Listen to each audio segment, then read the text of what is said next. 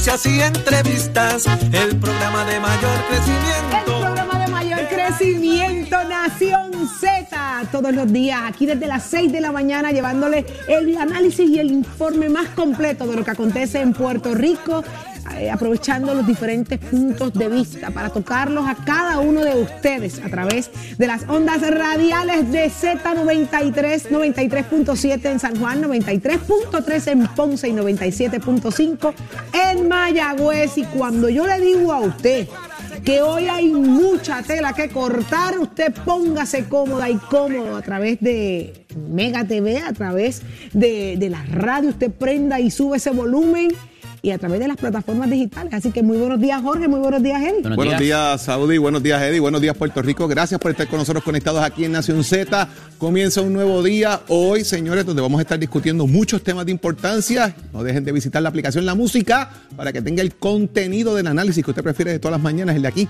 el de Nación Z. Buenos días, Eddie López. Buenos días, Jorge. Buenos días, Saudi. Buenos días a los amigos que nos sintonizan dentro y fuera del país. Un privilegio estar con ustedes una nueva mañana, 24 de agosto. Hoy miércoles 24 de agosto del año 2022. Prestos y dispuestos.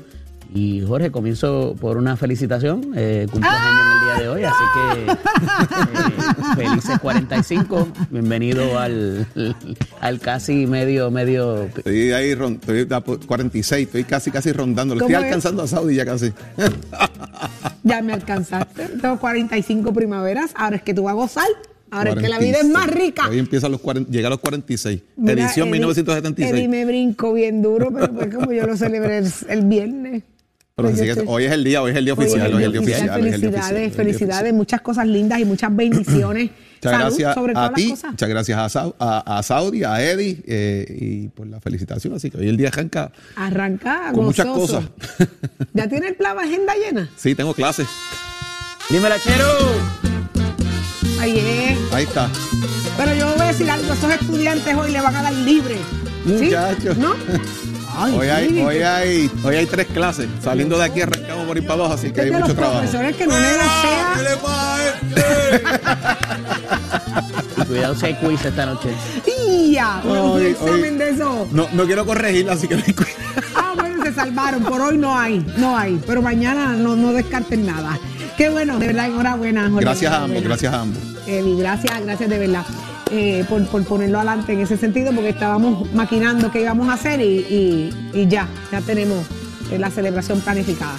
Pero otras cosas están por, por ocurrir en el país. Hay quienes tienen la esperanza de que eso no va a pasar. El gobernador se sostiene en que se le está agotando la paciencia. ¿Quiénes nos acompañan en el día de hoy, Jorge? llega a Nación Z nuevamente a hablarle aquí de frente al país Ángel Figueroa Jaramillo ¡Ay! con toda esta situación que está pasando con el tema de Luma Energy, además de las manifestaciones que se han convocado eh, para el día de eh, mañana. Así que vamos a hablarle de todos esos temas aquí con Ángel Figueroa Jaramillo. ¿Será que Jaramillo trae la solución? Bueno, vamos a el ver. plan B que tanto se está exigiendo y se está pidiendo. Vamos a ver qué Let's tiene que decirnos. Y Eddie, ¿quiénes más nos acompañan? En nuestro el panel análisis? explosivo de análisis eh, de todos los miércoles está el representante Jorge Navarro Suárez y la ex representante Sonia Pacheco Irigoyen. Y vamos a hablar acerca de eso que se le agota la paciencia al gobernador y si estamos a tiempo todavía para enderezar el barco de Luma y también el ultimátum que le hace la Junta de Supervisión Fiscal al gobernador por razón de lo que es la reforma laboral, si se implementa, si no se implementa. Digo, ya se implementó, pero ¿qué va a pasar y cuál va a ser el futuro de ella? O sea que reaparece la Junta de Control Fiscal a hablar de unas cosas, pero de otras no. Aparentemente. Mm, fíjese. Pero hoy estará con nosotros también el licenciado Leo Aldrich con su análisis más completo. Eso y mucho más, porque esto apenas comienza. Esto es Nación Z. ¿Cómo amaneció Puerto Rico y el mundo? Adelante, Carla Buenos Cristina. días, Carla. Buenos días, Carla. Buenos días, Saudi, Eddie, y especialmente a Jorge, que cumpleaños hoy. Felicidades para ti, Jorge. Muchas gracias, muchas gracias.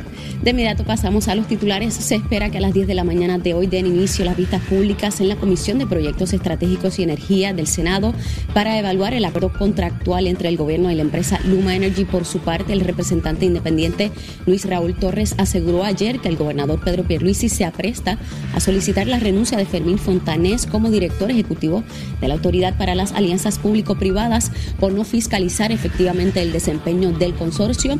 El legislador adelantó además que el gobernador solicitó la salida de Wayne Stensby al frente de la empresa e impulsa a José Ortiz, exdirector de la Autoridad de Energía Eléctrica, para que asuma la presidencia de Luma, mientras en una conferencia de prensa celebrada previo a las declaraciones de Torres, Pierluisi afirmó que el consorcio se había quedado sin su apoyo y que tuvo comunicación con ejecutivos de las empresas matrices para solicitarles que hagan cambios inmediatos en sus ejecutorias, aunque evadió contestar sobre una posible salida de Stensby.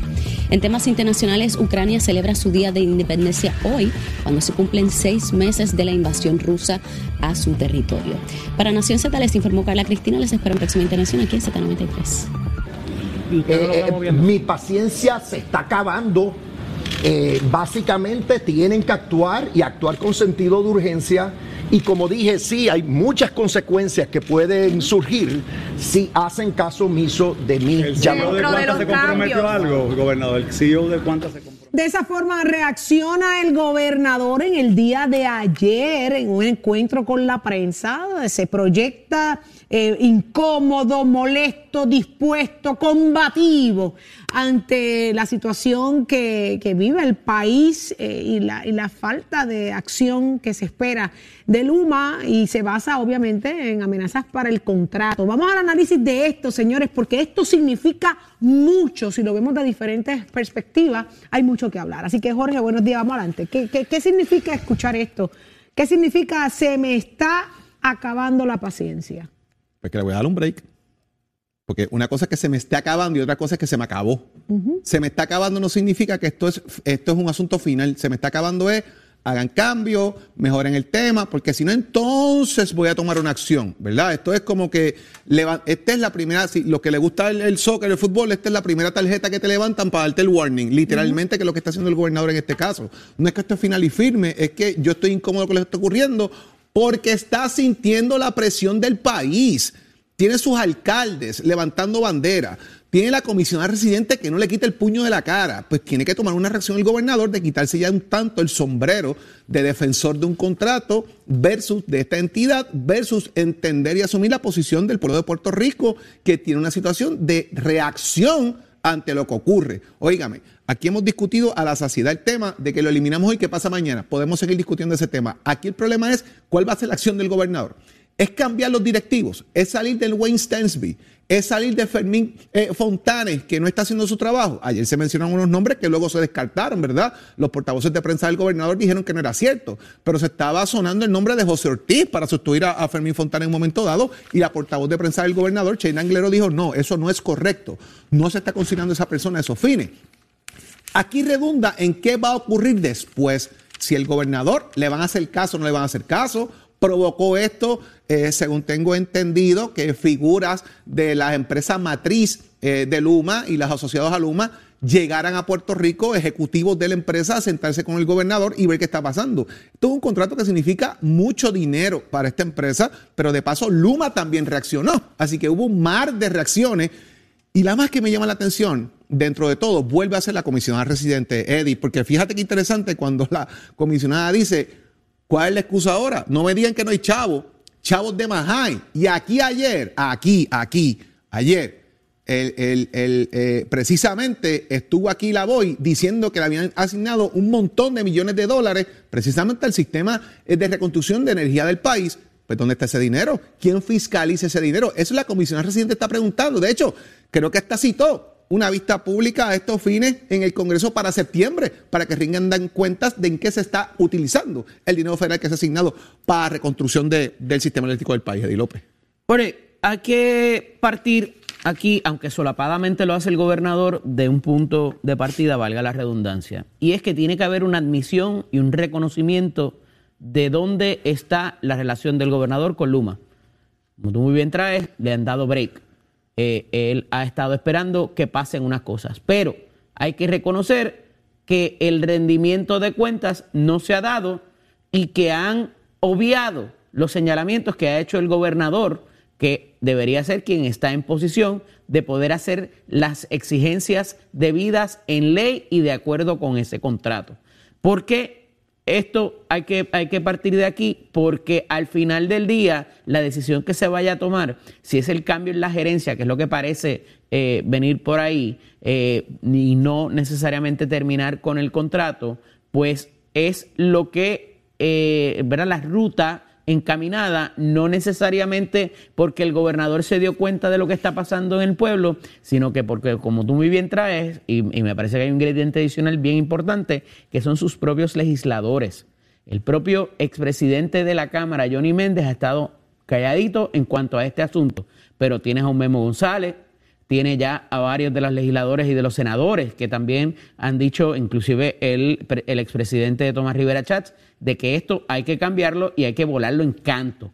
El gobernador, eh, ¿verdad? Dentro de su manera de ser, pues no está ante en cuanto a esto y eh, le provee una oportunidad adicional en la última entrada del juego, cuando ya vemos manifestaciones, cuando ya vemos eh, otro tipo de vistas públicas que se están llevando a cabo en la Cámara de, Representantes, comienzan hoy, para ir directamente a la métrica y al cumplimiento. Ahí está también en la picota el caso de eh, Fermín Fontane como director de la Autoridad para las Alianzas Público-Privadas. Y algo que no puede continuar ocurriendo y que sostenidamente se ha hecho también le seguimos echando la culpa a la generación. Mire, hemos tenido tres, cuatro eventos en la última semana donde se van 250 mil eh, personas, eh, abonados, no personas, personas son más, abonados fuera del grid. O sea, se cae el sistema y no es por generación, generación hay de más. El asunto aquí es la transmisión y la distribución, admitido por el propio Luma de que no tienen los recursos, no tienen los empleados y no tienen la capacidad para el mantenimiento. Aquí se habla de mantenimiento, de que esa línea no tenga pajaritos y tenga eh, lo que son la, vegetación. Y es admitido ya por ella. O sea, ¿por qué le siguen echando la culpa a la generación? La generación está bien. Ah, que el sistema se protege cuando pasan estos eventos y, y la vegetación incide sobre la línea. Pues claro, pero el gobernador tiene que montar un punto de partida donde dice, mira, en efecto, lo que estuvimos haciendo no funcionó y de aquí en adelante esto es lo que, si no marca esa brecha, va a seguir arrastrando la inconformidad y la insatisfacción, no solamente con el sistema eléctrico, sino con el manejo que ha hecho de la crisis en su administración. Esto no tiene que ver con la administración de Wanda Vázquez, esto no tiene que ver cuando se firmó el contrato, cuando ellos hicieron el due diligence, tiene que ver con qué hizo el gobernador cuando le tocó gobernar y administrar el país. Vamos más allá, esto tiene que ver cuando Luma se presenta como la alternativa correcta para llevar las riendas del servicio eléctrico del país, presentara el plan de trabajo. Con todo esto yo voy a hacer esto ¿Con qué empleado? Con tantos. ¿Dónde están? Aquí los tengo. Eso nunca pasó. Hoy por hoy la falta de personal es la verdadera razón para los problemas de transmisión y, lo que estamos hablando. O sea, estamos hablando que no hay desganche, que hay problemas de mantenimiento. Oye, lo, lo admitieron ellos.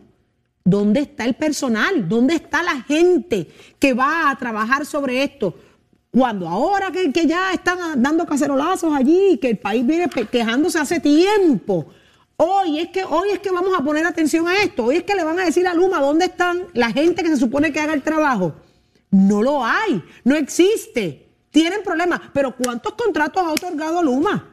¿Cuánta gente se está metiendo un billetal porque dicen que los sueldos son extraordinarios en contrataciones de qué? Administrativas de qué? El otro día se crea una corporación nueva y se le asignan 69 millones de dólares. ¿A razón de qué? ¿Cómo es posible que hay dinero administrativo corriendo, contrataciones, la gente gozosa que trabaja allí con unos sueldazos brutales, unos asesores con unos sueldazos brutales que son un desastre? Pero no hay personal para hacer el trabajo principal, el mantenimiento, a la, a la transmisión, a la distribución de energía. Entonces el señor, entonces tiene que venir ahora Jennifer González en Washington en septiembre a pedirle una investigación de cómo se han manejado los, fondos ¿Qué nos vamos a encontrar con esa investigación? Lo dijeron aquí ayer. O sea, no, es que son chavos que no existen. Aquí, bueno, en la voy ayer dijo precisamente, conversando con el compañero Eddie López, que asignaron un montón de dinero al tema de la reconstrucción. Y no de ahora, es que viene asignándose. ¿Cuál ha sido el saldo de ese dinero de reconstrucción? ¿En qué se ha gastado ese dinero? ¿Dónde ubicaron ese dinero?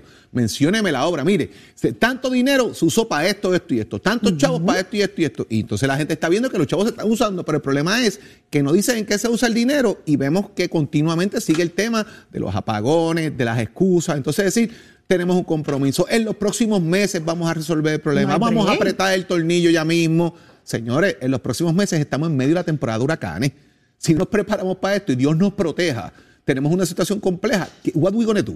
¿Qué vamos a hacer? ¿Regresar otra vez a, la situación particular de que el país sigue subcontratando gente de afuera para que venga a resolver problemas que para eso se trajo la empresa?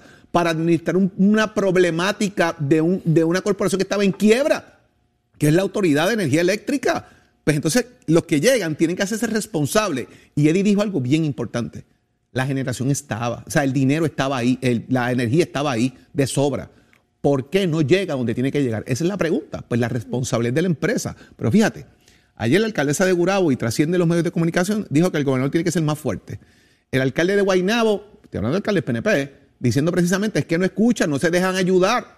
El alcalde de Yabucoa, que sufrió ese municipio los embates sólidos del huracán María, porque por ahí fue que entró el huracán todavía tiene sectores afectados. La alcaldesa de Loíza, el de Comerío, exigiendo acción en los pueblos, en diferentes fíjense que estamos hablando de ciudades y de municipios, eh, costeros, municipios de la montaña. Esto afecta al país entero. Y la reacción tiene que ser una provocada por una fuerza eh, del pueblo diciendo, miren, es que hay que meterle mano. Y, fíjate, Jennifer usó otra frase, Eddie, que me resalta muchísimo la atención. Yo no me estoy uniendo a las voces que reclaman. Yo siempre he reclamado desde el día uno. Y eso es una frase bien interesante, porque lo que está diciendo aquí, bueno, ahora todo el mundo se monta porque el la veleta está soplando para allá, pues para allá me voy, pero yo no. Yo estaba en este barco hace rato. Jorge, porque ella marcó la brecha que es de donde yo parto mi análisis. Ella, ella dijo, de aquí en adelante de esta es la exigencia que hay que hacerle a esta entidad, ¿verdad? En el caso del gobernador, pues mira, yo entré a gobernar en tal fecha, de aquí en adelante es mi responsabilidad y si mía es la decisión, ¿verdad? Mía, o sea, si mía es la responsabilidad, mía son las decisiones. RHC. Fíjate qué es lo más preocupante de todo esto. Aquí se le hizo una representación al Congreso de los Estados Unidos. Aquí se le hizo una representación a la Junta de Supervisión Fiscal. Y más importante aún, a los bonistas que están esperando pago por su creencia que pudieran, esos sí son los que nos pudieran hundir. Porque si esa deuda se va, la protección de promesa por el incumplimiento de lo que sea, vamos a estar en una situación bien complicada. El kilovatio hora se va a disparar más aún si no acabamos de reestructurar esa deuda. Y estamos en el medio de ese proceso. Y entonces, ante la ineficiencia, usted puede, oye, podemos estipular el asunto de la UTIER que no era lo más efectivo. Pero ahora viene un privatizador y tampoco funciona y está operando en déficit. ¿De qué estamos hablando? O sea, ese acreedor que dice, mano, yo te he dado cuatro o cinco años de protección bajo el capítulo de quiebra que se creó para Puerto Rico y con todo y eso, sin pago de deuda, tú no puedes sacar los pies del plato. Traes un, privatizador y también tienes problemas y estás corriendo con un déficit operacional ya en los cientos de millones de dólares en un año. ¿En serio? o sea, entonces, ¿Dónde está el adulto en el cuarto que dice, mira, hasta aquí, si tú tienes 300 para operar, es 300 y no puedes operar con deuda porque tú eres un monopolio, sigue siendo un monopolio, no hay para dónde correr. Y entonces con todo y eso operas con pérdida. y, hay municipios que no podemos olvidar Ustedes recuerdan que muchos de estos empleados de la autoridad también montaron eh, eh, empresas eh, más pequeñas, precisamente para darle servicio a los municipios, ¿verdad? Y iban, entonces usted llamaba al alcalde de Isabel y dice, no, yo tengo una brigada aquí que subcontraté privada para atender desganches y otras cosas. Y hubo alcaldes que trataron de hacer eso de manera, ¿verdad? Un contrato formal, y Luma le dijo que no podían hacer eso. Les bloquearon precisamente el... Da Óigame, los municipios tratando de atender la situación. Si no tienen empleados, si tienen problemas y hay gente diciéndole, los vamos a ayudar, mira, lo dijo el alcalde Guainabo, no escuchan para dejarse ayudar. Los municipios le están diciendo, nosotros subcontratamos. El gasto para el municipio del servicio se supone que usted dé, pero no pasó. Se lo negaron. Le dijeron que no, que no lo podían hacer. Recuerden que aquí lo habíamos discutido, llamamos alcaldes que estaban diciendo que ellos estaban subcontratando brigadas de desganche, gente que trabajaba en la autoridad, gente que tenía la experiencia para atender las situaciones que antes se atendían y que hoy no se atienden el efecto que los alcaldes siguen siendo la primera línea de acción y respuesta ante las situaciones complicadas del país. Está ahí, busquen hacia atrás la información para que vean que los alcaldes estaban metiéndole mano a esto y Luma se opuso. Y a eso se le añade, Jorge, también el hecho de que eh, eh, fueron varias compañías puertorriqueñas contratadas alegadamente o, se le ofrece una, una, una, forma de contrato para unirse a operar y trabajar en los desganches, etcétera. Ciertas compañías alegadamente hicieron inversiones en adquirir equipos, en adquirir personal para ser servidores subcontratados de Luma. Y aparentemente estas personas de la noche a la mañana le dijeron, no más y se quedaron con la carabina al hombro, con los equipos, con todo, con, las inversiones hechas y no se le otorgaron esos contratos alegadamente. Esto hay que investigarlo, esto hay que descubrirlo y destaparlo. Porque, ¿por, qué, ¿Por qué dejarlos ya con los equipos adquiridos, con las inversiones hechas y seguimos teniendo el mismo problema? Si había alegadamente personal dispuesto y compañías dispuestas. Así que hay muchas cosas que se tienen que, que Y esto es una PP. Cuando fue ondeo y compañía de agua fue privatización, con cambio de titularidad y todo lo que esto implica. Era mucho más complicado. O sea, la situación de trabajar con la APP, ah, vamos, que no es apagar un switch y prender el otro en términos de quién va a operar el, sistema, pero aquello era mucho más complicado en un momento que no teníamos quiebra. Aquí pudiera, ¿verdad? Yo, creo que, el gobernador tiene eh, muchos elementos en sus manos para poder tomar las decisiones que ameritan. Y muchas presiones. Y, no lo está viendo pasar, eh, está dejando, eh, ¿verdad?, eh, el, turno al bate, dejando la bola pasar, porque realmente, o sea, tiene todo a su haber ahora mismo, inclusive el respaldo de figuras importantes en su propio partido para tomar una acción definitoria y, que, y que diga, ah, pues mira, esta, esta es la persona que nos está defendiendo. Y no está viendo ese lanzamiento que sería el propicio. Y si sigue dejando pasar el tiempo, y si sigue este, hasta que culmine su paciencia, sepa Dios cuando sea, pues eh, estamos, está complicado. Con, finito y no, oye, y no para y no para propósitos políticos, sino para propósitos del pueblo que está ahí requiriendo un servicio que es un servicio esencial y, de supervivencia en un, en un momento tan complicado y tan crítico en medio de una temporada de huracanes que va a ser bastante activa, aunque sea por lluvia, ¿verdad? O, cualquier otro tipo de fenómeno, eh, eh, eh, es momento de actuar, no se puede seguir dejando a ver qué pasa con la paciencia del gobernador. Y el cuarto se le está llenando de agua, señores, no es solamente el asunto de Luma, estamos hablando de que hay un sistema de salud colapsado, hoy la noticia es que la uniformada señala la necesidad de contratar más supervisores de primera línea como uno de los factores para atender la incidencia criminal. O sea, hablan de que hay recursos, faltan recursos eh, en, la, en la reforma. Eh, eh, en la de reforma que se, vence el año que viene, el término completo prácticamente del plazo que le dieron lo que fue la reforma federal de la, de la policía en Puerto Rico. y la realidad es que el nivel de cumplimiento se repite al del trimestre pasado, que es un 50%. O sea, todavía queda mucho camino por recorrer. Sé que le están metiendo mano al tema, sé que están haciendo lo que pueden hasta donde pueden. ¿Por qué? Pues obviamente sin, sin los recursos necesarios, eh, pues no pueden llegar hasta donde se supone, ¿verdad? Y está, óigame, no estoy diciendo que no le están metiendo manos Saudi el tema. El problema es que si no tienen los recursos no van a llegar donde necesitan en ese, en ese aspecto y ahora hay que aumentar supervisores, ascender gente. ¿Qué pasó con la contratación eh, de policías a los 18 años? Hay que atemperar ese reglamento a la ley que se aprobó. O sea, hay unos temas que hay que trabajar en el sistema de la policía. De problemas de salud, seguridad, energía eléctrica, eh, educación, se está llenando el cuarto en de este asunto, lo más preocupante, Jorge, es las representaciones que se le ha hecho el juez para propósito de la, del cumplimiento con la reforma. Eh, y, el, y el juez dice, oye, yo no voy a dar para atrás, yo voy a seguir sobre esto, y si a mí no me cuadra lo que ustedes me están diciendo y el tiempo en el que lo van a hacer, se lo voy a decir y va a, y va a seguir habiendo reforma hasta que me satisfaga las respuestas que me den y vea que es algo viable. Mientras tanto, seguimos bajo la sindicatura del Tribunal Federal por el caso abierto que existe por lo que es la reforma de los derechos civiles de la policía. Jorge, gracias a quien estamos aquí. Agradeciéndole a Precision Health. Oiga, me ha sentido un sonido constante en su oído, una sensación de zumbido. Usted podría tener tinnitus. El tinnitus provoca que la persona sienta un continuo pitido silbido o sonido pulsante por periodos largos en un solo oído o en ambos y puede reflejarse hasta en la cabeza. Pero hay solución. En Precision Health Center podemos ayudarle a recuperar su rutina diaria. Contamos con los audiólogos que le ayudarán a identificar el origen del problema y tratar su condición. Viva su salud al máximo. Llámenos al 787-333-0698 en Precision Health. Estamos con más de 20 centros alrededor de toda la isla. Aceptamos la mayoría de los planes médicos y Advantage. 787-333-0698. Y ya está listo Tato Hernández. Buenos días, Tato. Buenos días, Tato. Buenos días, Tato. Buenos días, buenos días muchachos allá en el estudio. Oye, Perico, quítate de la vía, que allá viene el tren.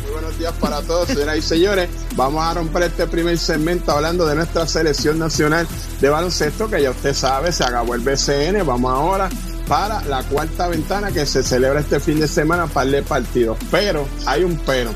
Hay cinco jugadores que no pueden estar. Traen a otros cinco, pregunto yo. Esos otros cinco saben la jugada esos otros cinco practicaron, sí practicaron, ¿por qué no se dijo antes? ¿Cómo es posible que entonces así tratemos de buscar victorias y eso cuando no estamos tan acoplados como debiéramos estar? Pregunto yo. Y cuando no hemos tenido fogueo y los equipos que vienen para acá han estado fogueando por todos lados del mundo. Pero ese es uno de los problemitas que a veces nuestra selección tiene. Nunca podemos tender con un talento fijo que termine todos los eventos y ahora mismo pues vamos, vamos apretados porque vamos contra Brasil, vamos contra Uruguay, así que vamos a ver qué es lo que pasa, pero vamos a estar pendientes siempre deseándole lo mejor a la escuadra de Puerto Rico, que es nuestra selección, que es nuestra bandera, que van a estar ahí este fin de semana y buenos juegos aquí en Puerto Rico, así que vamos a estar pendientes a todo ese acontecer de lo que pase de esa nuestra selección de baloncesto que va a estar representándonos en esta cuarta ventana de esta Copa Mundial. Usted se entera aquí en Nación Z, Pegachero, y mira my friend. Ponte al día. Aquí te informamos y analizamos la noticia. Nación Z por, por, Z93. El panel más explosivo de análisis ya está listo. Adelante, licenciado López. Gracias, Saudi. En la mañana de hoy, como todos los miércoles, está con nosotros el representante Jorge Navarro Suárez y la ex representante Sonia Pacheco Irigoyen, a quien les damos la bienvenida a ambos. Buenos días. Buenos días a todas y a todos. Saludos, Georgie. Buenos, buenos días a ti y buenos días a todos. Al gobernador se le acaba la paciencia con esto de Luma, hasta dónde se va a llegar y qué representa esto en este momento histórico, Sonia Pacheco. Bueno, definitivamente el gobernador eh, un pasito para adelante y otro para atrás. Hace dos semanas decía que Luma era la cosa más grande del mundo. Hace exactamente un mes hubo la primera protesta que se burló de esa protesta donde decía que eran dos o tres gatos, cuatro gatos que estaban protestando y que él tenía que, por ser la constitución del país, defender el contrato de Luma, porque ya no podía dar para atrás. Y lo estoy viendo desde el lunes, que parece otro. Dice con la boca no y con la cabeza sí. ¿Qué tipo de gente? Cuando, mira, bien calle voy a hablar, como dice la gente por ahí, sin llegar a otros niveles de vulgaridad. Cuando le ves al perro los huevos, sabes que es macho. Ahora es que tú me vas a decir a mí que tú vas a evaluar a Luma. Ahora es que tú me vas a decir a mí que tú vas a pedirle y exigirle a Luma. Mire, no es exigirle nada más que se vaya a los apagones. Es esta cuestión de siete aumentos que ha tenido para Puerto Rico. Esa factura. Uno chequea la, la trayectoria, ve la cronología de los aumentos en este año es una barbaridad. La gente en cada esquina diciéndole que no le dan los chavos para nada, que no prenden ni tan siquiera un abanico más y le ha subido esa luz de la manera más exagerada. No me vengan a decir que es por el petróleo, porque el petróleo ha subido y ha bajado. Así que ¿Qué falta de respeto es esta? Georgie, ¿la paciencia del gobernador está en el mismo sitio que la del país? Mira, eh, en esto hay que ser responsable. Esto no es como cambiar la goma o un camón al, carro. Aquí si Luma fracasa, fracasa Puerto Rico. Aquí hay que hacer las cosas con, con la seriedad y la verticalidad que se merece el, pueblo de Puerto Rico. Y eso es lo que está haciendo el gobernador. Ha dicho, ha sido, de hecho, hoy hay una conferencia de Luma, lo que nunca ha hecho en, los 18 meses que lleva en Puerto Rico, para hacer cambios. Si tú te fijas en Arroyo Habichuelo, cuando los equipos pierden en las grandes ligas o en el baloncesto, no se cambia el equipo, se cambia el dirigente. Aquí hay 15 personas, 15 canadienses que son los ejecutivos que han sacado F en la ejecución de la administración de Luma. La mayoría de los y de los empleados que están en Luma son empleados de la, de la pasada Autoridad de Energía Eléctrica y empleados puertorriqueños. Pero hay que hacer las cosas responsablemente, porque esto no es de que se vaya mañana. Yo estoy claro que Luma para mí sacó F hace tiempo y a mí la paciencia se me acabó hace meses, como la forma que ha ejecutado en mi distrito representativo. Pero uno tiene que ser responsable porque si se va hoy, mañana ¿qué va a ocurrir? Mañana perdemos los fondos federales, mañana hay una transición de casi 18 meses en lo que viene otro privatizador o buscamos otras alternativas y mañana se paraliza todo lo que se está haciendo, los 232 proyectos que ya están autorizados a nivel de FEMA de las ayudas para mejorar el sistema eléctrico. Y eso es lo que hay que tomar en cuenta. Pero representante, nos quejábamos de la UTIEL porque operaba un, un monopolio perdidosamente. Aquí estas personas en un año ya están casi 160 y pico de millones atrás por, por déficit operacional. Entonces, la, la, la, la solución al problema era privatizar o hay algo más que todavía sea el privatizador o sea la Unión o sea la Autoridad de Energía Eléctrica todavía no se corrige. Este, aquí, aquí, hay una, aquí, hay una, aquí hay una quiebra que está a través de una juez y fueron claros si no se pone un privatizador... Pero es que no tiene que ver con la quiebra, Jordi, porque no se está pagando deuda. Tiene que ver con una operación que si me cuesta 300, no puedo gastarme 600. Entonces, parecería que, eso pasaba con Lotiel y ahora pasa con el privatizador también. Quien, autorizó el contrato de Luma fue la Junta de Control Fiscal. Esa es la realidad. ¿Cómo que no tiene que ver con la quiebra? Claro que si una cosa va atada a la otra. Este, no se ha reestructurado, no se ha reestructurado la deuda, no se está pagando deuda todavía y con todo y eso se opera con déficit. A eso es lo que me refiero. Por, eso es que se dieron los 18 meses para que se reestructure la, deuda con la con la juez lo que eso termina el 30 de noviembre, que es la fecha que se le dio para que se determine si se va o no se va a, concretar final y firme los acuerdos con la Junta de Control Fiscal o, o con la reestructuración de la deuda. Aquí lo que está fallando es la ejecución del día a día. Aquí lo que se está fallando es en la reparación inmediata que Luma no ha completado su plantilla de empleados. Luma está pensando en ejecutar y que se le dé su dinero y no invertir en lo que se supone que invirtiera. Y el gobierno ha sido firme ya, se acabó la paciencia, ya no tiene aliados. Vamos a ver qué ocurre en la conferencia de hoy. Vamos a ver qué ocurre aquí en los, en los en las siguientes sus siguientes meses y si no ejecuta como tiene que ejecutar, esto es el vaticino de que va a haber cambios drásticos a nivel de lo que es la autoridad o lo que es eh, la transformación de la energía eléctrica bajo la tutela de Luma. Pero no podemos hablar de utilizar estos temas algunos grupos, ahora pretenden hacer otra marcha el 28 y ahora hablan de que esto es el comienzo de la segunda parte del verano del 19 y esto no va, un rayo no cae dos veces en el mismo sitio yo estoy de acuerdo que Luma ha sacado F en toda la ejecución del día a día. ¿Cuándo el gobernador va a hacer ese mismo reconocimiento que usted está haciendo aquí ahora? Bueno, ayer habló de que ya se acabó la paciencia. no, él dijo que se le estaba acabando y que si no veía cambios eh, recientes, próximos, entonces iba a actuar. Pues claro que sí, porque como gobernador tú tienes que ser responsable en tomar decisiones. Es bien fácil criticar y decir que se acaba el contrato. Vuelvo y repito. Ok, él dice mañana se acabó. ¿Qué ocurre al otro día? Al otro día se paraliza todo.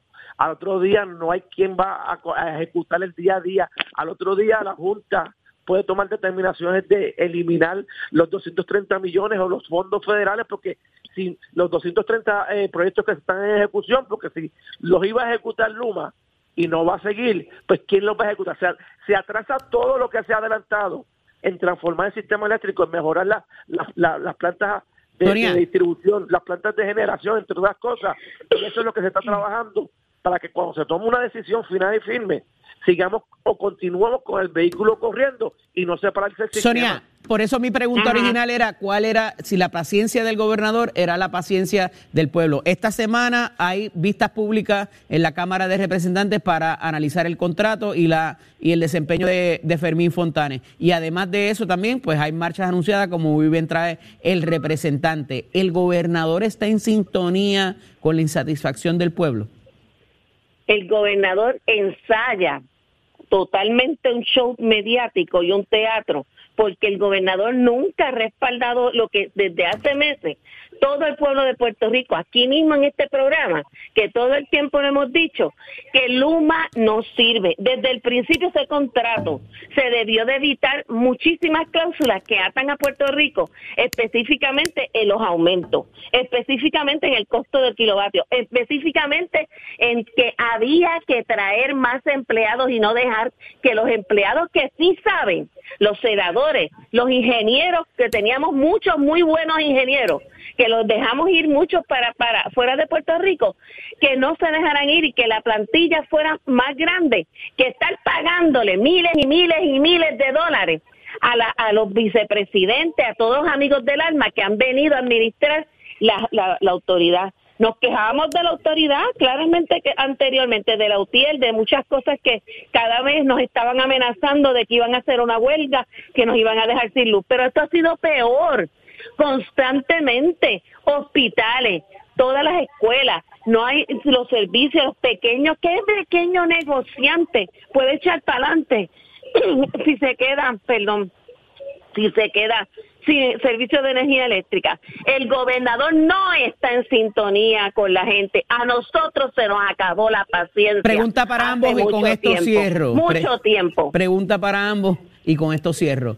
En noviembre 30, ¿qué debe pasar cuando termine el acuerdo suplementario? ¿Le renovamos a Luma por 15 años? ¿Buscamos otro, otro operador? ¿Qué debe pasar, Sonia? Rapidito.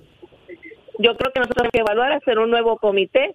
Sí hay que cancelar el contrato y hacer uno nuevo con una nueva transición en leyes se puede crear cualquier cosa cual, eh, que pueda eh, desarrollarse y que garantice lo que el pueblo de Puerto Rico quiere. Georgie, debemos Un servicio que sea validado con lo que tú pagas mensualmente. Georgie, debemos, debemos renovar el contrato. Ni que saben el contrato que es lo mejor.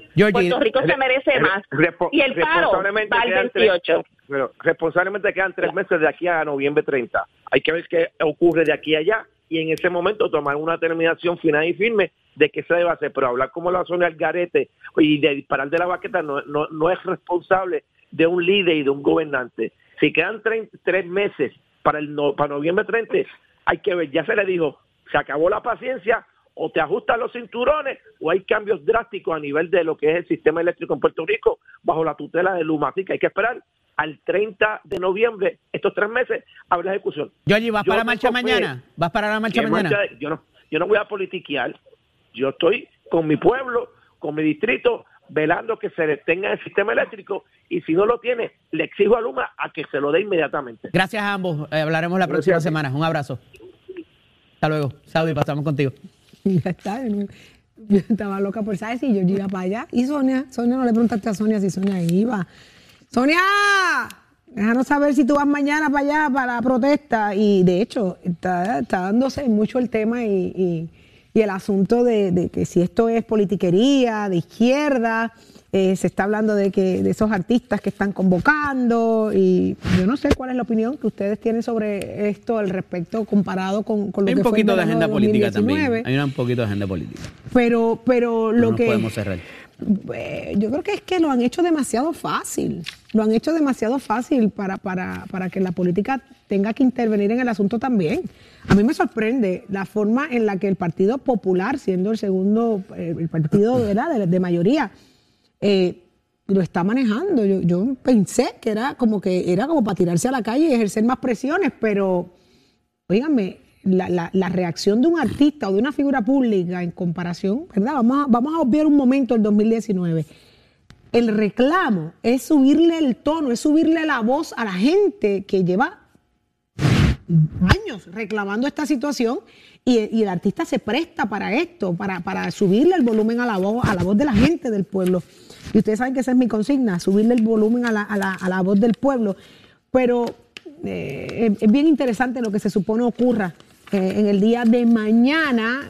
¿Cuál ustedes piensan va a ser la reacción del pueblo? ¿Volveremos a ver un principio como en el verano del 2019, mañana? Yo no creo que tenemos el mismo clima. Eh, hay unos factores que están carentes que existían en el 19. Eh, we're not there yet, es lo que te podría decir. Puede que esto, eh, ¿verdad? Si, si, si sigue como va, pudiera darse, pero ahora mismo no estamos allí. No con esto estoy diciendo que no va a haber, que la manifestación no sea masiva ni que tenga apoyo, pero el nivel de indignación que se vivió entre junio, julio y agosto del 2019 por más que sea un servicio esencial y que haya una insatisfacción brutal y una frustración brutal, no hemos llegado todavía a ese a ese punto y no, no veo que podamos llegar. lo, veo, difícil, lo veo difícil eh, con toda la honestidad, ese de llegar a ese, a ese nivel de, de, de acción está complicado. Porque eso conlleva muchas cosas, eh, Saudi, y, ¿verdad? Hay cosas que son orgánicas y, se van, y, van aumentando y otras hay que mirarlas con mucho cuidado. Además, hay que tener también cuidado con el lenguaje, ¿verdad? En el sentido de que también el gobernador eh, dijo ayer, no me van a hacer renunciar. Eh, y, en ese sentido, los retos a veces también son, hay que tenerle cuidado a los lenguajes cuando se utilizan. Me parece que la reacción del gobernador es la correcta en el sentido de que tiene que meterle mano al tema, pero no es mucho break, ¿sabes? Es que hay que meterle mano al tema y buscar otra vez cuál es el plan B. ¿Qué va a pasar eventualmente si se toma una decisión, verdad? Y en ese caso, ayer eh, Betito Márquez trajo un, una idea, y otras personas trajeron ideas, pero ¿dónde está? Porque en 2019 había un norte definido que era sacar el gobernador y que viniera otro. Aquí hay tanto desconocimiento de qué pudiera pasar si se cancela el contrato o si se saca Luma, que eh, también eso puede incidir entre la expectativa de, espérate, que tampoco, tampoco esto es tan fácil, la penalidad que pudiéramos incurrir, todo lo, todo lo que se hay ha mucha, Hay mucha cosa ahí Hay un desconocimiento que no abona a que haya ese, ese mismo y también, Eddie, el tema de... quién dice una cosa del contrato, quién dice otra del contrato, eh, y, y todo el mundo, pues obviamente va a expresar lo que pretende que se diga, no necesariamente lo que es lo correcto eh, sostenido. Por eso he hecho hincapié constantemente en la medida hipotética de que esto ocurra, cuál es el plan B, ¿verdad? Incluso sabiendo que venía un gobernador en el verano del 19 hubo un problema constitucional porque hubo unos nombramientos mal hechos y tuvimos que recurrir al Tribunal Supremo para emitir una decisión. Imagínese usted. Al final del día, lo que esto significa es que el gobernador todavía tiene mucha oportunidad para reivindicarse y corregir las acciones que parece haber descuidado en cierto momento. A eso finalmente. De que la gente se va a manifestar, se va a manifestar. de que la gente tiene derecho a hacerlo, pero por, supuesto que tienen el derecho a hacerlo y lo van a hacer y lo van a seguir haciendo y lo han hecho eternamente. Y los artistas a criticar porque no vivimos en Nicaragua ni en, Cuba. Claro, tienen todo el derecho a hacerlo. Vivan aquí o no vivan aquí, tienen el derecho a hacerlo, pues, pues, pero por supuesto. O sea, yo creo que eso es un derecho que usted tiene a la libre expresión y ejercerlo con vehemencia, con fuerza, porque muchas veces también esas expresiones obligan a que ocurran acciones. Totalmente. Y eso es lo que está pasando, porque si no, si el tono se hubiese subido como se subió, el gobernador quizás no estaría perdiendo la paciencia. Ahora, eso no le da derecho a nadie a romper, destruir propiedad, ni mucho menos a incidir sobre los derechos de otras personas, que quede claro y tampoco perdamos la perspectiva que a veces estos, estos grupos disidentes dentro de las protestas son hasta, hasta, hasta, hasta enviados y hasta coordinados. Vamos a, ser claros en unas cosas, ¿verdad? Y, provocar también esa, ese, ese desánimo en el pueblo mediante una protesta, porque no, eh, no, somos, no somos tontos cuando a veces estas cosas pasan. Lo que hay es una fatiga emocional enorme, el país está agotado, el país está cansado, son demasiadas situaciones las que estamos viviendo y nos vemos en un país atrasado y no es asunto de dinero, ahí es donde viene la mayor frustración. El dinero ha llegado, el dinero ha estado, está mal distribuido, está mal supervisado, está mal fiscalizado y mientras tanto el pueblo sigue siendo atropellado. Queremos un país vanguardista, que vaya para adelante, que la gente vea cambios, que sintamos que podamos respirar. Ya no, ya no hay de dónde más sacar, señores, y el país no puede seguir sufriendo las consecuencias. Eso, eso se pudiera haber reflejado mañana, no solamente por los asuntos de energía eléctrica, señores, vuelvo y digo, aquí se están acumulando muchas cosas. Educación, un sistema de salud colapsado, problemas de seguridad, sigue siendo un problema el asunto de la reforma laboral, aquí hay muchas cosas acumuladas y vuelvo y digo, fatiga emocional. Desahogo pudiera ser mañana. ¿Hasta cuándo? Yo estoy clara que el pueblo decide.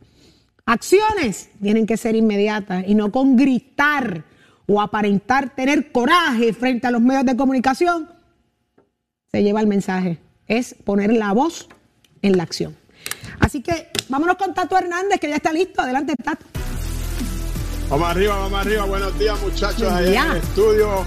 Vámonos con el voleibol y este es femenino. Señoras y señores, allá en Norseca que se está celebrando el torneo en México, las nuestras, bendito, no han tenido suerte. El primer juego lo perdimos contra Estados Unidos. Por ahí mandé unas gráficas si se pudieran llevar arriba. Mírenlo ahí, ahí perdimos contra Estados Unidos. En el segundo Perdimos contra Dominicana 25-17, 25-11 y 25-18, como quiera la nuestra. Están dando todo por el todo. Vamos a ir que esto está empezando. Hoy miércoles nos toca contra Perú y mañana jueves contra Costa Rica. Y esto es en el Norseca Voleibol Femenino Campeonato que se está celebrando en México. Y toda esa incidencia usted se entera aquí en Nación Z. Somos Deportes Achero. Give it